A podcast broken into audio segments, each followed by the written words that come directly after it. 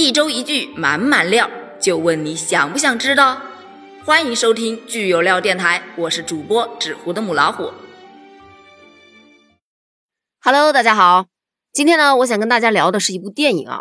我一开始是奔着朱一龙去的，他呢是我特别喜欢的一个男演员，然后再加上这部影片，它的题材也是我比较喜欢的。它就是由李俊执导的《风暴》这部影片啊，主要讲述的是一场史无前例的地质灾害，包括有地震、地陷等等的。而在这个县城当中呢，居住着十六万人，他们是危在旦夕。于是呢，以洪一舟，也就是朱一龙饰演的，然后他的父亲、他的女朋友为代表的这些基建人们是挺身而出救人救灾。为了守护县城十六万人的安危呢，他们甘愿选择炸毁承载了自己十年心血的隧道啊！影片的主题是灾难面前生命至上，所以呢，大部分人都是把它当做一个灾难电影来看的。当然，也会有人把它当做一个英雄电影来看。其实呢，从这两个方面来看的话，都是 OK 的，因为影片当中确实是有这两个主题。但是我今天想聊的呢，是从另外一些方面来看的。当中的一些细节其实还蛮吸引人的，比方说开头的一段镜头，那段镜头真的是把祖国的大好河山刻画的非常的美丽，真的是随手一截屏啊，就是一张壁纸。当然，提前你得把那个弹幕关掉啊！你们像你们缺这种祖国风景的壁纸的话，可以去截一张试试。然后呢，我们还是来聊细节啊。其实当中呢，这个男主人公他的父亲很想他，于是来看他。来看他的时候呢，就想着空手来不咋好嘛，于是想着去买点东西带过去吧。他就买了一盆水仙，然后买水仙呢，挑好了要付钱。营业员告诉他：“你是扫微信啊，还是扫支付宝啊？”父亲呢就掏出了他的老年机，我这老年机啊，可扫不了支付宝，也扫不了微信啊。于是呢，他从兜里掏出了一百元的现金，给到这个收银员。收银员一看，太大了，找不开。那怎么办呢？要不别买了，上别家买去。这老大爷这暴脾气就上来了呀！你看看，这是人民币不？收银员愣住了。啊？你就说这是不是人民币？是啊，我人民花不了人民币。最终呢，他还是顺利的买下了这一盆水仙了。其实从这个镜头当中，我感触蛮深的，因为我之前也有过这样的状况。我记得那个时候是有一天早上送孩子去上学，因为现在孩子都是在家里吃早餐嘛。然后我早上起晚了，没来得及做，我就带孩子下楼去吃。然后来到早餐店，孩子说他想吃两个包子，两个包子三块钱，加上一杯豆浆两块，一共五块钱。等到付钱的时候，我发现我没带手机，但还好呢，我背了包，包里是有钱的。然后我就给钱了，可是店主不收，店主说拿手机出来扫吧，多方便呐，这找钱找不开呀。我当时就有点生气了，你知道吗？不过因为大早上的赶着送孩子上学，而他店旁边呢也正好有一家小卖部，然后我就去小卖部买了一杯水，找的钱就给儿子买了早餐，让他赶紧上学去了。然后后来我就跟我的闺蜜吐槽这件事情，我的闺蜜就说：“人家卖包子的也不容易啊，人家你想想，人家戴个一次性手套，搁那儿装包子呢，你这递张钱过来，人家还得把手套脱了去给你找钱，然后又把手套戴上去卖，有这个过程，他都多卖好几个了。”所以说扫码还是会更方便一些的，而且还更卫生。哎，我这样一想，确实挺有道理的呀。而电影中这个老年机啊，又让我想起了另外一件事情。就我们家旁边啊，有一条小道，小道里面有很多爷爷奶奶，他们就是，呃，沿着道边上就是在摆自己家种的菜，然后就在那儿卖小菜，然后卖的菜呢也不贵，一块两块、三块五块的。之前呢就遇到有一家老奶奶啊，她卖的那个菜呢，菜相还蛮好的，然后我就去买啊。买了之后，她告诉我说：“呃，你能不能给我现金，不要扫码啊？因为现在啊，手机支付太方便了，谁会没事在兜里揣几块钱呢？所以啊，我就很不解。然后她告诉我说：，呃，他这个是老年机，收不了钱，款码啊是他儿子儿媳妇的。后面的话他没有说，但是我懂了。所以后来呢，我在出门去买菜的时候，一般都会带点零钱放在身上。而现在老实说啊，科技这么发达了。”这个数字化货币，嗯，确实是比纸币好用了。可是这对老年人来说真的是很不公平。就说我前几天去医院，因为我儿子摔了一跤，然后胳膊摔骨折了，我就带他到医院去打石膏嘛。就看病的整个过程，相信大家都会有这种感悟啊，就是要不停的去付钱，对吧？首先你得挂号，挂了号看了病之后，哎，要去检查，检查了之后得交钱，然后你还得去打石膏，打石膏也要花钱，就是不停的在交钱。如果你不会去扫那个医生给你开的那个单子上面的二维码的话，那么你就得到一楼去排队拿现金交。但是如果去排队，交款的时间就会非常的长，也就是你看病的整个时间都会被拉得很长。而且如果你关注过的话，你会发现在一楼排队交费的基本上都是年纪比较大的这么一群人。所以啊，这个事儿其实对我一直触动都挺大的。确实呢，是用手机支付，包括挂号，包括买药，都会方便很多很多。所以现在大家都在呼吁啊，老年人也要跟上时代的潮流，这样一件事情。想法当然是好的，但你也得考虑到人家到底能不能跟得上。这个是电影当中给到我可以说感触比较深的一个点。然后还有一个点啊，当这位老父亲他端着他的那盆水仙走上了公共汽车的时候，而公共汽车上面呢有这样一种现象。就是很嘈杂，你说你的，我说我的。最引人注目的就是有一个女孩，她在公共汽车上啊进行着直播，直播的声音是非常的大，根本就没有说这是一个公共场合去考虑一下别人的感受，没有，就是巴拉巴拉一个人不停的说啊。而这位老爷子也仅仅是看了一眼，然后就扭头去看外面的风景，百无聊赖呀。这个时候啊，就来了一个小伙子坐在他的旁边，跟他聊起了天儿。啊，你看他满脸笑意啊，跟你聊得挺自然的。结果话锋一转，您买保险吗？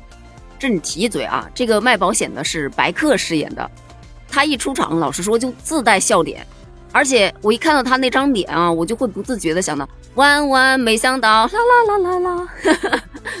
而在这部影片当中，他可能还是唯一的笑点提供者。看到他呀，我就了解到，果然啊，这个世界上没有无缘无故的聊天儿。没有突如其来的热情啊！其实不管是这个直播的呀，还是这个卖保险的 王大锤，他们在后面呢，在剧情当中似乎并没有什么太大的用处，主要就是用来搞笑的，调节一下气氛的。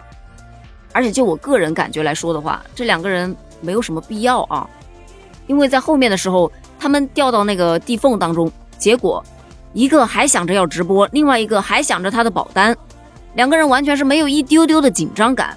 人在正常情况下遇到这种危险，他会完全没有反应，还依然想着我要直播，我要保单。这两个人物呢，就完全感觉就是在丑化，就是要去丑化那些搞直播的，还有卖保险的，确实没看出点别的其他的作用来。反正到最后，哪怕是获救了，也没有给到他们一丝一毫的这个镜头。说白了就是工具人，用完了就没什么用了嘛。然后在这当中呢，还有一个小的细节就是。在公交车上去拿行李的时候，看到有一个小孩子，他躲在这个公交车放行李箱的那个底下。后来老爷子去救他的时候，跟着公交车不是一起掉到那个地缝当中吗？然后这个小孩子真的是哭都没有哭过，完全没有一点遇到危险应该要嚎啕大哭的这种自觉呀。当老爷子问他你怎么一个人在这儿的时候，这个小朋友非常冷静地告诉他：“因为我爸爸不让我打游戏啊，所以我就要去找我姥姥。”这个也挺讽刺的，因为现在确实有很多很多的小学生，就我认识的啊，我朋友他们家的孩子，小学三年级啊，打吃鸡打的比我溜多了，那整天就是，因为平时呢我也见不到他，反正他妈妈带他出来玩的时候，他永远都是手机不离手，就不停的玩游戏，要么就吃鸡，然后满嘴的脏话。他妈妈其实对这个现象是非常反感的，但是呢，他爸爸又是很支持的，他爸爸就觉得。他现在把游戏玩了，他以后长大了就不会去玩了，觉得玩多了没意思，没有新鲜感了。而且他爸爸还陪着他一起打吃鸡。哎呦喂，我真的是不了解他爸爸到底是怎样去想的啊？可能以这样一种方式去拉近父子之间的关系。在这部电影当中，我比较在意的另外一个点就是父子之间的关系。其实你在网上去搜啊，你可以看到，你就搜四个字“父子关系”。你会看到很多很多的标题，基本上都是什么父子之间的关系是不是都比较差劲啊？父子关系很少有平等对话的，做到朋友的关系更是少之又少。真的就跟中国的婆媳关系是永远解不开的话题一样，好像这个中国式的这种父子关系好像也基本上都是剑拔弩张的，要么就沉默相对的，反正就是很少跟父亲去聊天。但是呢，一般啊到了成年之后。可能会静下心来陪着父亲喝两杯小酒，对吧？聊个天，喝个茶。这种可能会更好一些。但是前期真的一般都处理的不是特别好。但是你要说他们两个之间没有感情吗？怎么可能呢？彼此之间他还是互相爱着的嘛。就像我们这个电影当中的这一对父子，父亲呢是个老铁道兵，他呢又耳朵也听不见，腿脚也不是特别好。然后我记得有一个细节啊，就是父亲呢从老家跑来去看儿子，然后在路上给儿子打电话，结果呢这个男主角也就是朱一龙啊，他没有接。他不接电话的原因很简单，就说了一句：“我懒得冲他喊。”其实这个呢有一语双关的意思。第一句可能就是说父亲年纪大，耳背听不见啊，喊得很累。第二句可能就是不太想跟他父亲沟通，因为他跟他父亲呢其实是有心结的。这个其实在这部剧当中有大幅的描写。父亲以前是一个老铁道兵，然后他母亲呢病了，他就给他爸爸打电话，但他爸爸呢因为当时的工地可能出现了一些问题，所以就没有接他的电话。然后这个小男孩他就骑着自行车要送妈妈去医院，结果在路上啊遇到一个大车，被挤下了桥，掉到了河里，然后母亲就这样淹死了。而这个事儿呢也成了他心里的痛。他以前是游泳健将，憋气也是特别牛。但是从这件事情之后，他就特别怕水。他一进到水里面，就好像妈妈在呼唤他，妈妈在找他这种状态，所以他很怕水。而他的父亲呢，其实对他一直都是非常的严厉，基本上从来没有夸赞过他。哪怕他现在已经是一个可以独当一面的优秀的工程师，但是在父亲眼里，他依然是有进步的空间的。而当父亲遇到危险的时候，儿子其实是放下了一切，直接跑去救父亲了。两个人在地缝中相遇的时候。其实还是有那么一丝感动的，但是呢，在地缝当中，他们走着走着，前面没有路了，只有一个水潭，也就是说，你必须要从水潭下面潜出去，你才能够得救。那么这个时候，父亲就发现，哎，儿子他怕水，于是呢，他就大发脾气啊，吼了那么一句：“我怎么生出你这么个儿子？”而这一句话也直接让儿子破防了，他就道出了自己怕水的真相。